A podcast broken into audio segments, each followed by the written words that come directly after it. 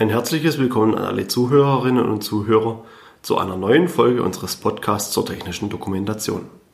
Mein Name ist Florian Schmieder und ich bin bei der GFT Akademie verantwortlich für den Bereich der technischen Dokumentation. Letzte Woche haben wir die Sicherheits- und Warnhinweise behandelt und wie diese gestaltet und strukturiert werden müssen.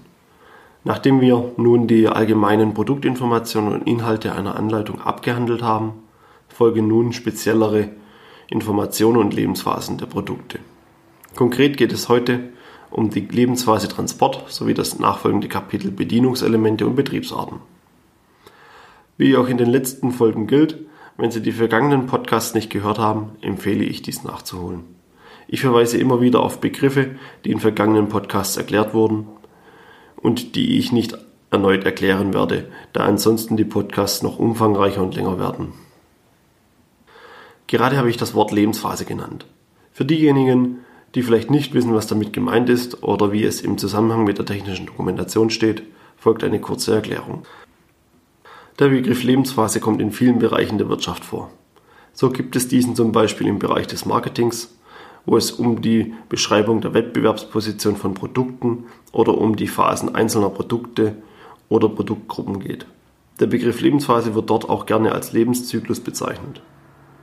Hier wird zwischen Einführung, Wachstum, Reife und Degeneration unterschieden. Im Bereich der technischen Dokumentation hat das Wort eine andere Bedeutung. Die dortigen Lebensphasen beschreiben die Zustände oder Stationen eines Produktes vom Transport über den Betrieb bis hin zur Entsorgung oder Recycling. Für all diese Phasen benötigen die verschiedenen Leser und Zielgruppen entsprechende Informationen um zu wissen, wie sie mit dem Produkt in den entsprechenden Lebensphasen umzugehen haben. Daher gliedern wir unsere Anleitungen entsprechend dieser Lebensphasen, damit die Zielgruppe schneller die Informationen findet, die zu der aktuellen Lebensphase des Produktes gehört. Diese Gliederung wird auch von der Norm DIN EN 8279-1 Erstellen von Gebrauchsanweisungen so gefordert. Die erste Lebensphase des Produktes wäre theoretisch die Entwicklung und Konzeption der Maschine oder des Produktes sowie die Erstellung eines Prototyps. Da es in dieser Phase im Bereich der Konzeption und Entwicklung noch nichts zu beschreiben gibt, bzw. sich das Produkt noch entwickelt und verändert, wird diese Phase nicht in der Anleitung berücksichtigt.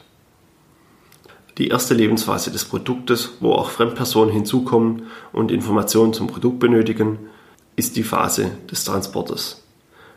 Mit dieser beginnen wir auch in unseren Anleitungen. Entsprechend den vorherigen Kapiteln handelt es sich bei uns daher meist um Kapitel 4. Einige werden sich nun fragen, warum der Transport einer Maschine oder eines Produktes überhaupt beschrieben werden muss.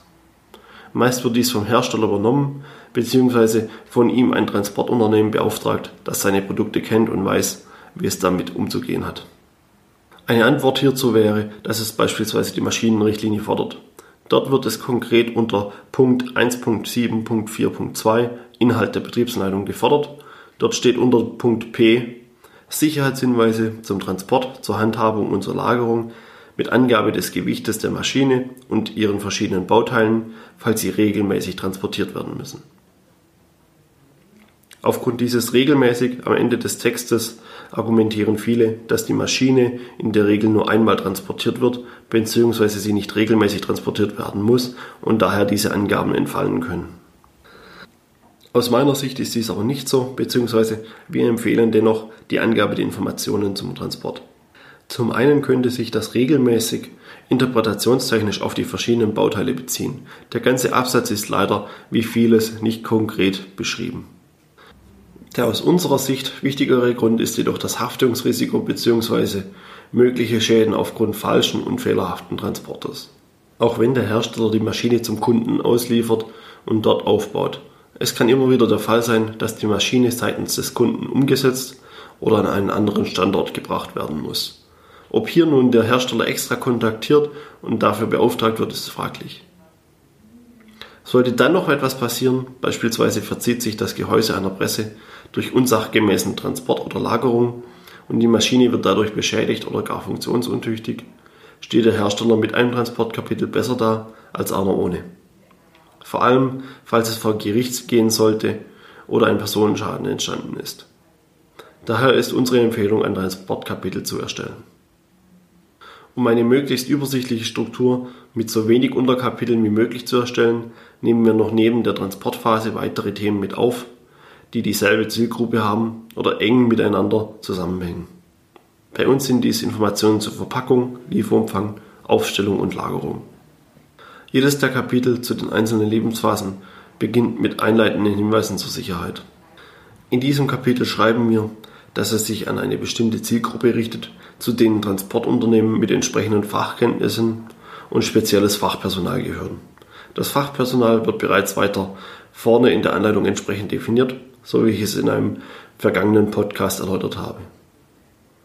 Im Anschluss listen wir die wichtigsten Warnhinweise auf, die im Zusammenhang mit der Lebensphase Transport auftreten. Wenn das Produkt oder die Maschine per Kran transportiert wird, gehören hier Warnhinweise zu schwebenden Lasten, defekten Anschlagmitteln oder falschen Anschlagpunkten hinzu. Weiterhin können hier Hinweise zu Sachschäden oder Ähnlichem ergänzt werden, je nachdem, was auf das Produkt zutrifft. Da sich auch die Risikoteilung auf die Lebensphasen bezieht, können die Informationen zu den Sicherheits- und Warnhinweisen dort herausgenommen werden. Als nächstes Unterkapitel behandeln wir die Anlieferung des Produktes. Diese Situation ist meist die erste, in der der Käufer eines Produktes mit diesem zu tun hat.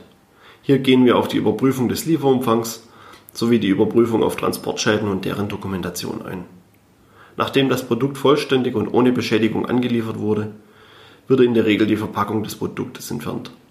Die Verpackung, deren Entfernen sowie die Transporteinheiten des Produktes, falls es mehrere sind, werden hier beschrieben. Wenn die Verpackung des Produktes für Lagerung oder ähnliches verwendet und aufbewahrt werden sollte, nennen wir dies auch an dieser Stelle. Nachdem das Produkt ausgepackt ist, geht es an den Transport des Produktes zum Aufstellort. Zunächst muss hier nun geklärt werden, wie das Produkt oder die Maschine zu transportieren ist und welche Transportmittel dafür geeignet sind. Größere Produkte werden meist mit Kran, Hubgerät oder Transportrollen transportiert. Nach der Wahl der Transportmittel kommen die eigentlichen Transporthinweise. Hier werden genaue Informationen zum Transport angegeben, sowie dazugehörige Warnhinweise und Informationen zu Schutzausrüstungen. Vor allem die Schutzausrüstung ist hier eine wichtige Nennung, da Produkte oder deren Gewicht öfters unterschätzt werden und so Gefahren für Gliedmaßen wie beispielsweise Füße entstehen können. Und ich bezweifle, dass jemand eine mehrere Tonnen schwere Maschine auf dem Fuß ohne Arbeitsschuhe haben möchte. An dieser Stelle möchte ich nochmals auf die Recherche der Gegebenheiten vor Ort und der Zielgruppe hinweisen.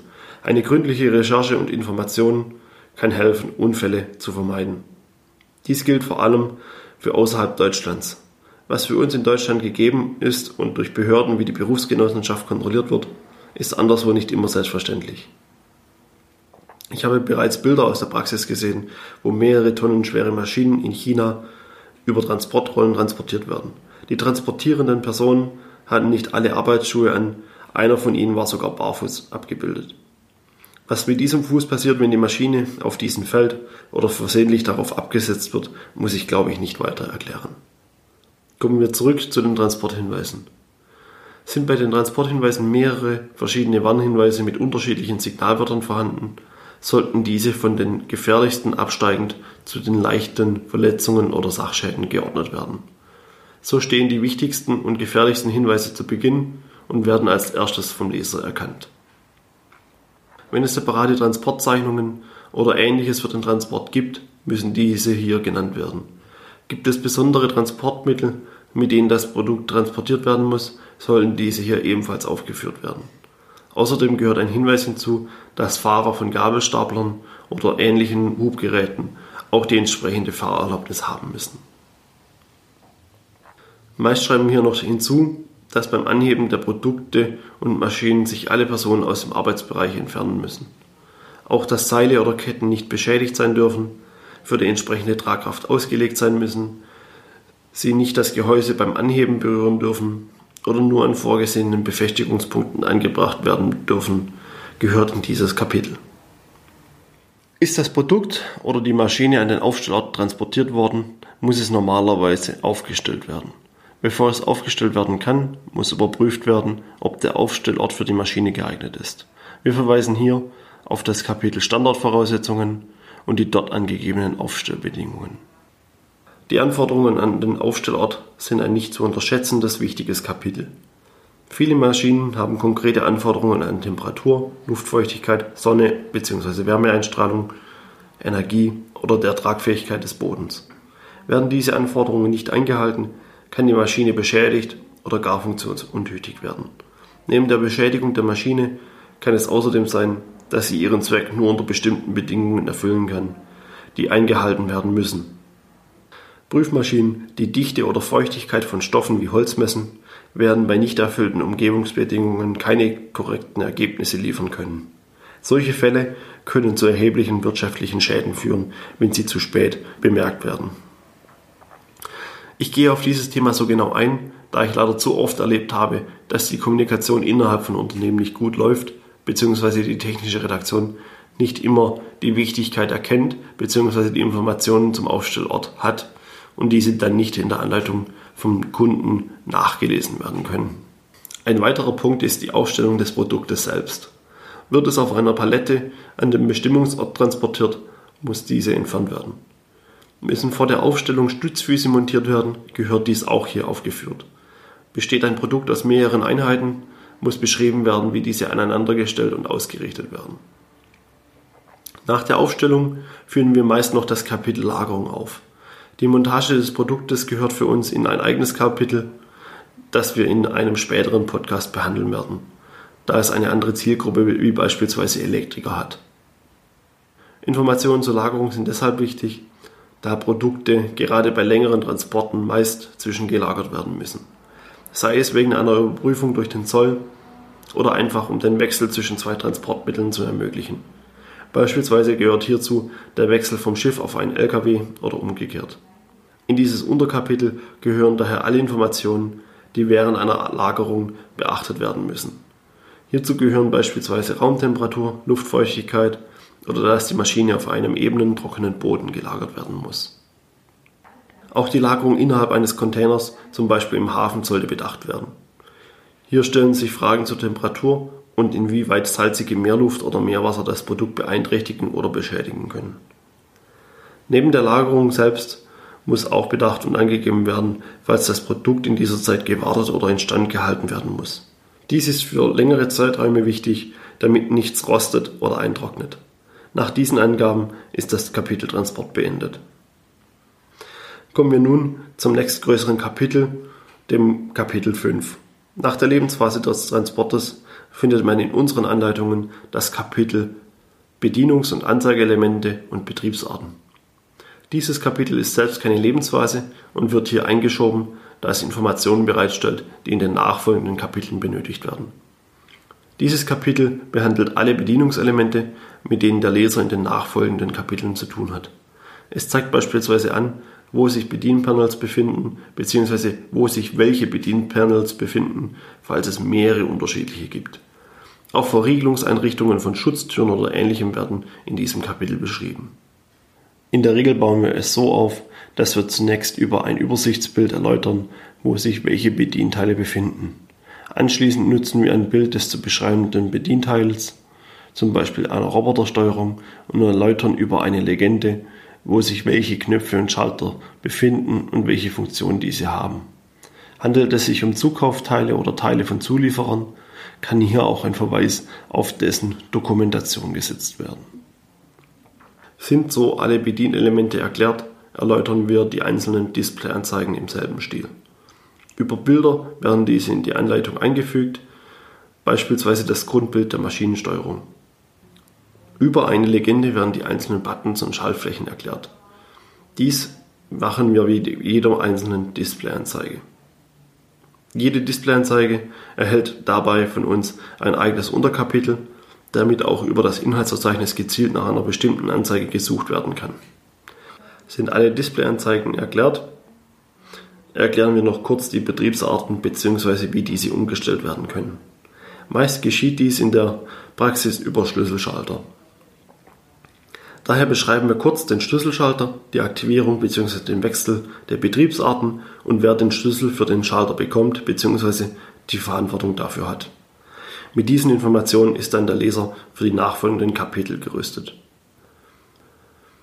Sollten Sie eine Übersicht oder eine Musteranleitung benötigen, können Sie diese nun wieder über das Downloadportal auf unserer Website www.gft-akademie.de herunterladen.